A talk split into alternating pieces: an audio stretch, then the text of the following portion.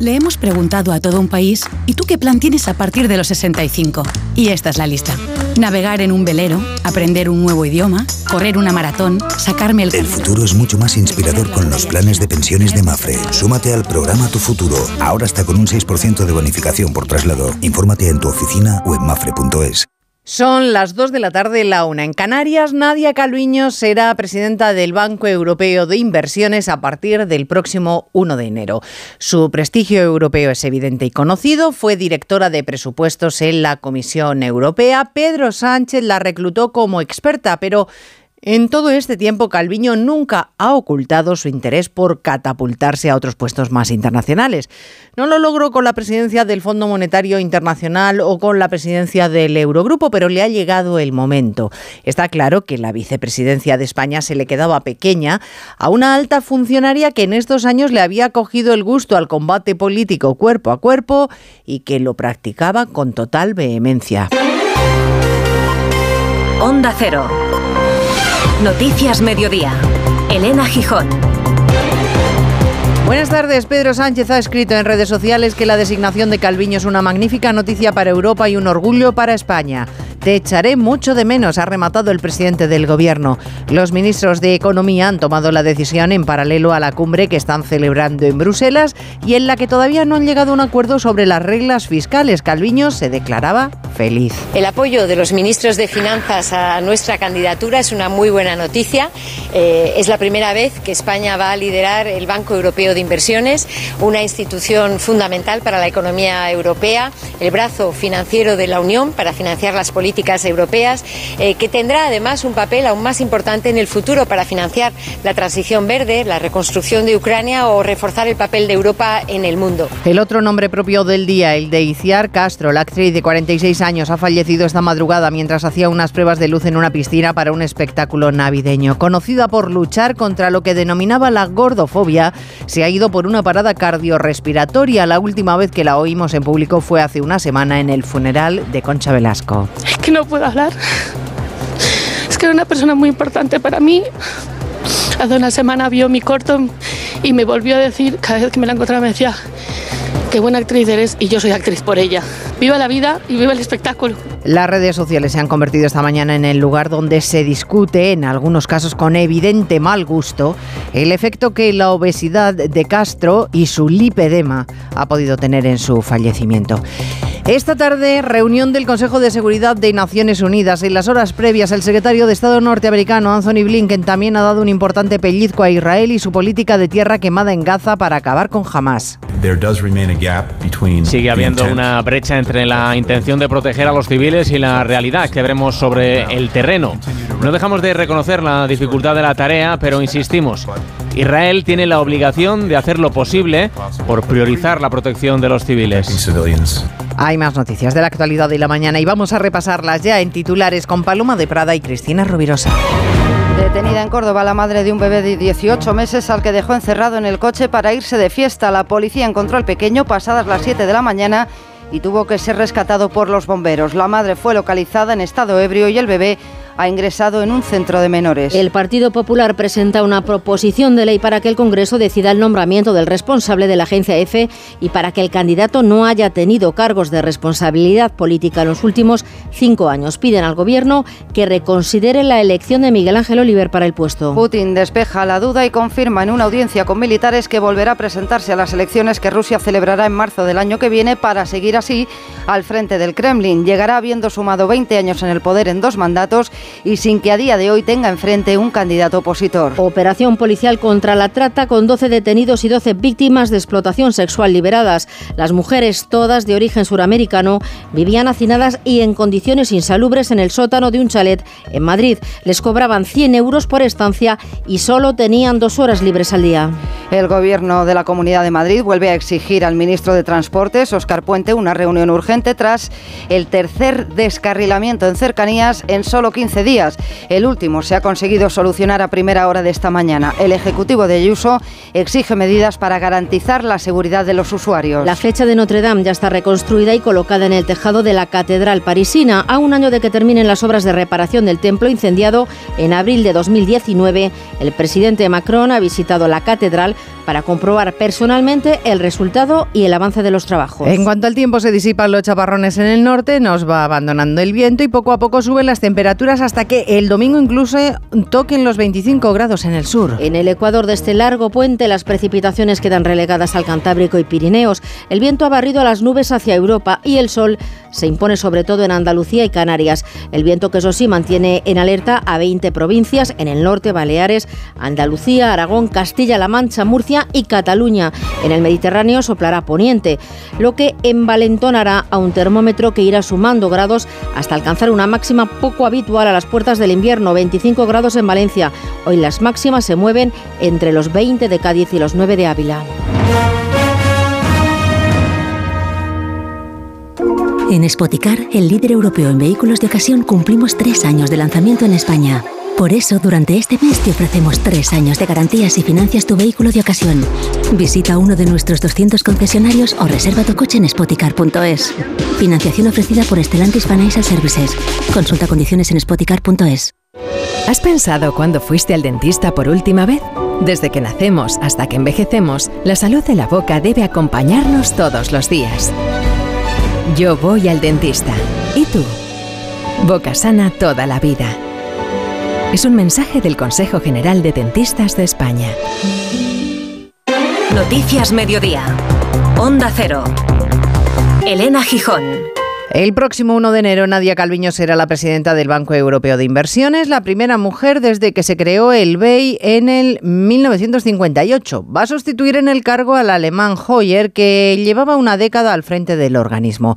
El apoyo de Francia y de Alemania ha sido esencial para Calviño, porque la mayoría necesaria para la designación no se mide por países, sino por el porcentaje de capital que respalda al candidato. Y claro, no todos los estados ponen el mismo dinero, corresponsal comunitario Jacobo de Regoyos, en esa institución. Dado que Italia no iba a votar a Calviño, esto se sabía en ninguno de los casos, para que salieran las cuentas hacía falta al menos que Francia se sumara a Alemania en el apoyo a la española y no se ha sabido hasta el último minuto qué es lo que iba a hacer. Finalmente, Bruno Le Maire, su ministro de Finanzas, ha dado luz verde a Nadia Calviño, que va a ser la primera mujer al frente de esta institución. Este nombramiento eh, confirma el apoyo el aprecio, el respeto y el liderazgo de España en el ámbito europeo e internacional que hemos logrado con el duro trabajo, intenso trabajo de estos últimos años. El nombramiento va a tener que ser oficializado por el Consejo de Administración del BEI. En teoría debería ocupar el puesto Nadia Calviño, por lo que va a cobrar más de 30.000 euros al mes el 1 de enero, pero como se ha decidido todo tan tarde, es posible que haya un periodo de transición extra.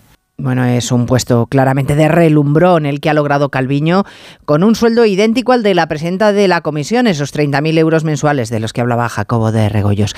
El BEI es un banco en el que los capitalistas son los Estados miembros de la Unión Europea y desde ese instrumento financiero, Patricia Gijón se decide en qué invertir el dinero comunitario. Ese es el objetivo del Banco Europeo de Inversiones, donde todos los países miembros de la Unión Europea son accionistas. El BEI apoya económicamente proyectos de interés público centrados en impulsar el empleo y el cambio climático. Ofrece créditos por encima de 25 millones de euros y, sobre todo, como explica en Onda Cero Julio Guinea, catedrático de Derecho de la Universidad Europea, a las regiones que más lo necesitan. Contribuye con sus inversiones a la búsqueda de un desarrollo de las regiones más atrasadas de Europa. Tiende precisamente a modernizar y a reconvertir a empresas o a la creación de nuevas actividades que no pueden ser enteramente financiadas con los medios existentes en cada uno de los Estados miembros en España, el BEI ha financiado tramos del AVE en Extremadura, la Y vasca o proyectos relacionados con la energía renovable. Actualmente gestiona los préstamos Next Generation y por delante Calviño tiene el reto de gestionar también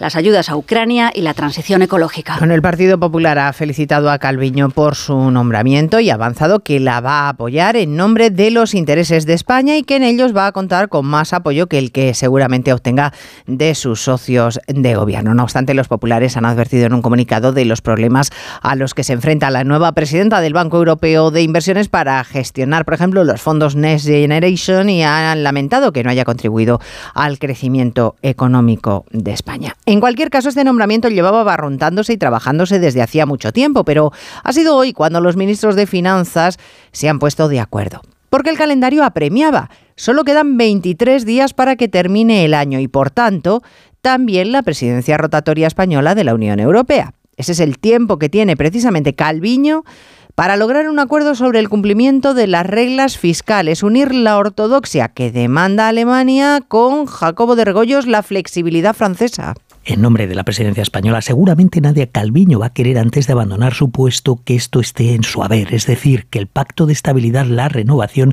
lleve su impronta, porque va a marcar la vida económica del continente durante los próximos años y quizás décadas. La negociación va, por tanto, a continuar in extremis, aún no sabemos si en un Consejo de Ministros y Finanzas extraordinario, todo apunta a que sí. Básicamente, París y Berlín siguen sin ponerse de acuerdo en el modo de reducir el déficit y la intensidad con la que se exigirá esta reducción a los Estados miembros que tengan abierto un proceso procedimiento dicen que han avanzado mucho. El problema es el tiempo. Sin un pacto de aquí a final de año va a ser difícil que la reforma pueda entrar en vigor cuando está previsto, es decir, en enero del 2025, porque hay que implementarla como legislación y por culpa de las elecciones al Parlamento Europeo el próximo mes de junio habrá un parón que puede impedir que llegue a tiempo.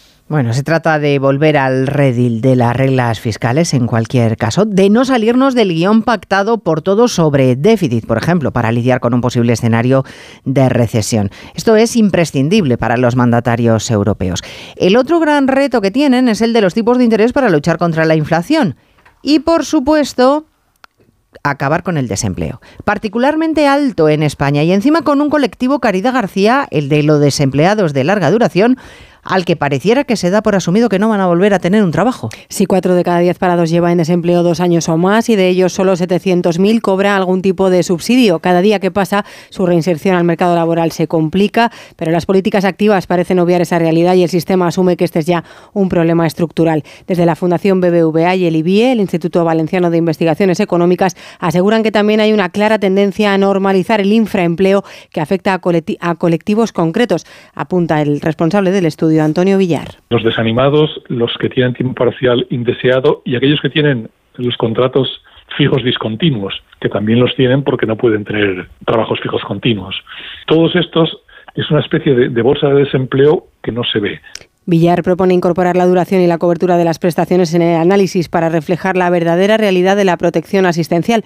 Los agentes sociales preparan sus aportaciones al texto para la reforma que la semana pasada les presentó el Gobierno. Yolanda Díaz, la ministra de Trabajo, volverá como el resto de sus señorías el próximo martes a la actividad parlamentaria después de seis meses pleno del Congreso la próxima semana, en el que, por cierto, el Partido Popular va a proponer que el presidente de EFE sea elegido como el de Televisión Española por el Pleno del Congreso de los Diputados y que no haya tenido cargos de responsabilidad política Eva Llamazares durante los últimos cinco años. Ni elegido a dedo ni proveniente del Gobierno. El PP pide en una proposición no de ley que, como en Radio Televisión Española, el máximo dirigente de la agencia EFE sea elegido por el Pleno del Congreso de los Diputados. También que el candidato no haya ostentado responsabilidad política en los últimos cinco años. Miguel Ángel Oliver concurrió en las listas eh, socialistas, está más comprometido con el PSOE que con la pluralidad, señalan fuentes del partido de Feijó, que le comparan con un Tezanos que comprometería la credibilidad de la agencia. La iniciativa insta al Gobierno a reconsiderar el nombramiento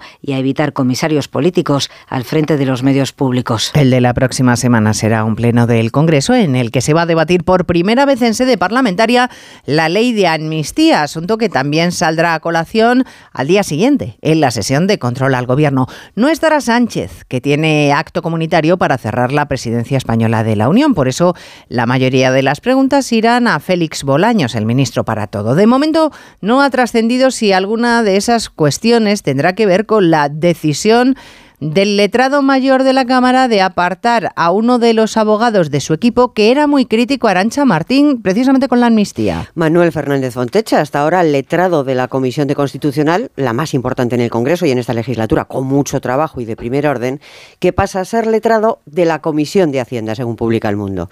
Así lo ha decidido, sí, el nuevo letrado mayor, Fernando Galindo, alto cargo, subsecretario de Política Territorial del anterior gobierno de Sánchez, nombrado letrado mayor por la presidenta Armengol. Fontecha es muy crítico con la ley de amnistía. Aquí en Onda Cero lo explicaba al SINA que es inconstitucional, entre otras cosas porque el derecho constitucional actual exige la igual protección de todos ante la ley. Y no se trata simplemente de que la ley, como se ha dicho, pueda hacer todo. La ley no puede hacer todo. La ley tiene que respetar la protección igual de los ciudadanos ante la ley. Cuando le ha comunicado su cambio, Fernández Montecha, letrado en las Cortes, exletrado del Constitucional y ahora mismo número dos en el escalafón, ha pedido oficialmente pasar a la Comisión de Justicia, interesante también en esta legislatura, pero Galindo se lo ha denegado. Bueno, la amnistía ha sido la principal concesión a los independentistas para que Sánchez pudiera formar gobierno, ya lo saben ustedes. Pero claro, no ha sido la única concesión, también lo fue el traspaso de Rodalíes. El gobierno de la Comunidad de Madrid se queja de que mientras se cuida el transporte público catalán, en comunidades como la madrileña ese transporte está abandonado. Hoy tercer descarrilamiento de un convoy en menos de dos semanas. El gobierno de Ayuso pide una reunión urgente, Onda Cero Madrid, Oscar Plaza, con el nuevo ministro de Transportes. Dos elementos casuales ambos han evitado una nueva mañana de caos en varias líneas de cercanías. Por un lado, que el descarrilamiento se produjese casi a la una de la madrugada y por otro, el hecho de que esta mañana haya sido la de un día festivo. 60 personas tuvieron que ser evacuadas del tren que realizaba el trayecto entre el aeropuerto y Príncipe Pío y algunos media y larga distancia se volvieron a ver afectados hasta que a las 7 menos cuarto de la mañana se renovó ya la circulación por las dos vías. El consejero de Transportes de Ayuso, Jorge Rodrigo, ha venido a decir hoy que el ministro Óscar Puente no puede seguir haciendo oídos sordos. Ya solicité el mismo martes una reunión urgente al nuevo ministro de Transportes y Movilidad Sostenible, Óscar Puente, para hablar de la situación de cercanías de Madrid que va empeorando diariamente. Y a día de hoy no he tenido ningún tipo de respuesta. Necesitamos, de una vez por todas, que el ministro Puente asuma su responsabilidad y deje de tirar piedras y esconder la mano. Cerca de 700 incidencias acumula ya la red de cercanías de Madrid en lo que va de año. Muchos frentes abiertos aquí en España y los que tenemos, como saben, en política internacional. El domingo toma de posesión en Argentina del ultraliberal Milei con asistencia del rey y del secretario de Estado de Asuntos Iberoamericanos. Nuestra carta de presentación, ya saben, las furibundas críticas por parte de nuestro gobierno al candidato elegido en las urnas argentinas. Ya saben que con Israel tampoco andan templadas las relaciones porque Israel ha encajado mal los reproches de Sánchez al exceso de fuerza utilizado por el régimen de Netanyahu para derrotar a Hamas. Hoy ha sido precisamente uno de los más entrañables socios israelíes, el gobierno norteamericano, el que ha tirado de reproches a través de su secretario de Estado. Ha criticado el exceso de fuerza contra la población gazatí. Incluso el responsable de la diplomacia europea, Josep Borrell, ha equiparado la destrucción en la franja con la de algunas ciudades alemanas Asunción Salvador durante la Segunda Guerra Mundial. Hay cambios en los discursos. Estados Unidos es el país que más se ha opuesto a utilizar su poder en la ONU para pedir un alto el fuego, pero ha empezado a criticar a Netanyahu. Su secretario de Estado, Blinken, ha hecho ese llamamiento a que se priorice la protección de los civiles en medio de una campaña de bombardeos por parte de Israel que sigue sumando muertos y destrucción. Una destrucción que para el alto representante de la diplomacia europea, Josep Borrell, es similar a la de la Segunda Guerra Mundial. Declaraciones a televisión española. La campaña de bombardeos en Gaza está siendo ya seguramente de las más intensas de la historia y el nivel de destrucción de, de las ciudades de Gaza es comparable, si no superior, al nivel de destrucción de las ciudades alemanas durante la Segunda Guerra Mundial. Borrell también ha defendido frente a las duras críticas de Israel al secretario general de la ONU, Antonio, Antonio Guterres, y su iniciativa de activar el artículo 99 para que esta tarde el Consejo de Seguridad debata pedir un alto el fuego, mientras la OMS advierte de que la extensión de los combates al sur de la franja y las evacuaciones forzadas hacia zonas cada vez más hacinadas están provocando un colapso humano y social. Y metidos en guerras, la que Rusia provocó con Ucrania y que casi dos años después amenaza con cronificar las bajas en uno y otro lado se cuentan por miles. Incluso Moscú ha empezado a animar a las mujeres a que tengan más hijos, dado el notable descenso de población políticas de un Putin decidido a perpetuarse en el poder. Hoy le ha comunicado a militares a los que estaba condecorando que se va a presentar a la reelección en 2024, corresponsal en Rusia, Xavi Colás. Quedan tres meses para las elecciones presidenciales rusas, unos comicios en los que Putin acaba de confirmar su participación. Ha hecho el anuncio aprovechando una ceremonia patriótica en el Kremlin. Las elecciones presidenciales no traerán sorpresas, pero por primera vez tendrán lugar durante tres días, del 15 al 17 de marzo. La invasión rusa de Ucrania ha puesto, eso sí, de nuevo en evidencia viejos temores demográficos de Rusia. El país ha perdido 5 millones de habitantes desde el fin de la URSS y su natalidad está por debajo de la necesaria para mantener la población. Según algunos expertos, el aborto en Rusia es el que tiene más incidencia en todo el mundo y el régimen de Putin lleva años ofreciendo ayudas a las madres con resultados modestos. Ahora los legisladores están incluso discutiendo la prohibición de los abortos en clínicas privadas a nivel nacional y el presidente del Parlamento ha dicho que hay que enseñar a las niñas a hacer sopa y cuidar del marido. Hacer sopa y cuidar del marido. Eso es lo que propone el régimen de Putin. Bueno, la decisión de un gran jurado de Los Ángeles de abrir un nuevo caso contra el hijo de Biden por delitos fiscales llega en el peor momento para el presidente de los Estados Unidos.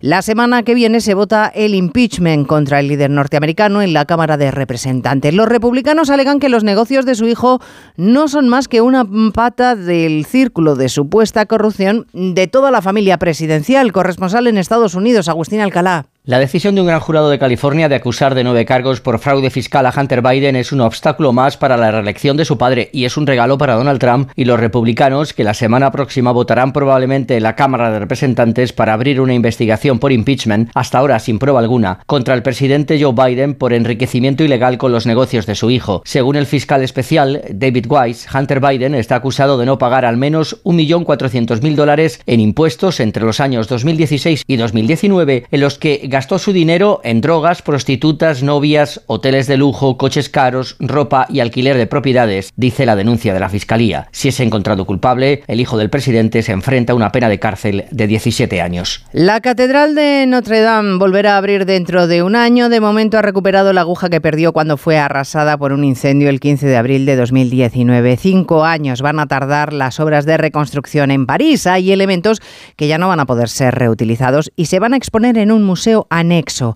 Hoy el presidente Macron, que ha visitado las obras, ha confirmado que alguna de las vidrieras será actual, como pedía la diócesis de París, para dejar constancia de esta reedificación. Corresponsal Álvaro del Río. Será el 8 de diciembre de 2024, Día de la Inmaculada, fecha simbólica para el catolicismo cuando Notre Dame acoja de nuevo público y oficios religiosos. Esta mañana, en su visita, Emmanuel Macron ha inspeccionado la icónica aguja que se eleva ya a 96 metros de altura, aunque cubierta de andamios. También la nave y el coro. El presidente francés se ha felicitado de que los plazos se estén cumpliendo y ha dado su visto bueno para reemplazar seis vidrieras de las capillas laterales por otras con sello contemporáneo para que el siglo XXI entre también en este templo gótico de más de 800 años.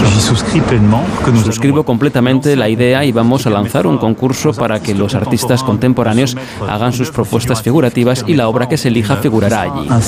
Las actuales del siglo XIX se expondrán en un museo de nueva creación a pocos metros sobre la historia y la reconstrucción de Notre Dame. Nuestra Señora de París, que será inaugurada, por tanto, el día de la Inmaculada Concepción del año que viene. Y para ello, el Gobierno de la República Francesa ha invitado al Papa. Aquí en España la noticia que más nos ha impactado en las últimas horas, desde luego, es la muerte por una parada cardiorrespiratoria de la actriz Iciar Castro mientras ensayaba para una gala benéfica. Benéfica Castro a la que pudimos ver entre otras en películas como Campeones y que fue una firme militante contra lo que denominaba la gordofobia, se declaraba a Mercedes Pascua como una mujer feliz. Si se declaraba feliz, hoy las redes se manifiestan unos perfiles con más educación que otros sobre los riesgos de la obesidad, tan solo horas después de que falleciera la actriz a cuyo cuerpo se le está haciendo la autopsia en Girona. Asistía Iciar Castro a unos ensayos de un espectáculo de natación sincronizada en la piscina municipal de Lloret de Mar, junto a la que fuera seleccionadora Ana Estaban preparando una gala de Navidad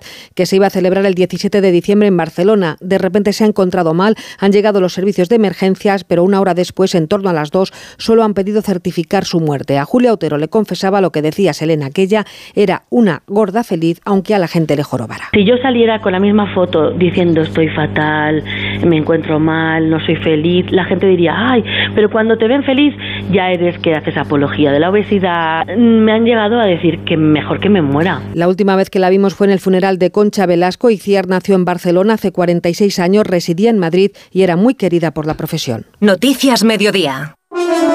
Palencia, una tierra que te ofrece mil maneras de vivir la naturaleza, rica en historia y patrimonio. Una tierra donde disfrutar de una magnífica gastronomía. Alimentos de Palencia. Lechazo, embutidos, quesos y lácteos, miel, vinos, conservas. Descubre todo lo que te ofrece Palencia con el programa Más de Uno. El martes 12 de diciembre en directo desde la nueva fábrica de Cascajares, en la localidad de Dueñas. Con el patrocinio de Alimentos de Palencia, Diputación de Palencia.